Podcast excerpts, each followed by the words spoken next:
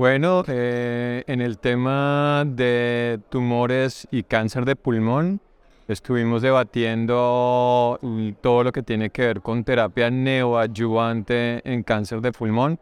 Eh, se presentaron casos muy interesantes, eh, tanto en mutaciones driver como en mutaciones no driver, y en particular estuvimos revisando la evidencia que hay de quimioinmunoterapia neoadyuvante tal vez retomando un poco los estudios del Checkmate 816, del NADIN 1 y del NADIN 2, en especial las tasas de respuesta que se pueden ver, eh, tanto respuestas patológicas mayores como respuestas completas y cómo pueden ser escenarios para tener en cuenta en la enfermedad en estadios 3A e incluso en estadios 3B. En particular estuvimos viendo un caso, un estadio 3B, del cual fue sometido a un tratamiento de quimioterapia neoadyuvante con carboplatino más paclitaxel. Eh, y eh, este paciente además recibió nivolumab por tres ciclos con una respuesta patológica completa que permitió en el paciente hacer una cirugía eh, mucho mejor programada. Estuvimos discutiendo también si es necesario hacer revaloración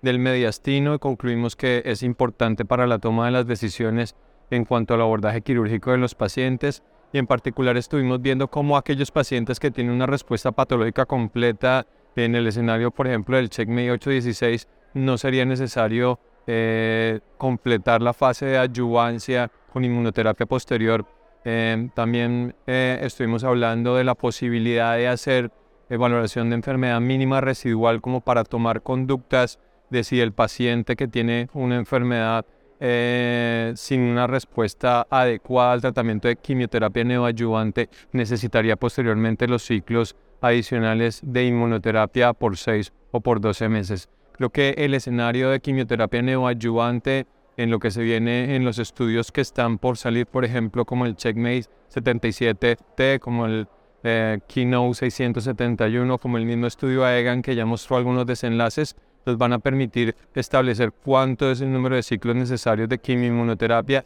y si es necesario mantener la inmunoterapia y todo lo que tiene que ver con respuesta patológica como desenlace subrogado de la supervivencia en los pacientes sin la valoración de enfermedad mínima residual.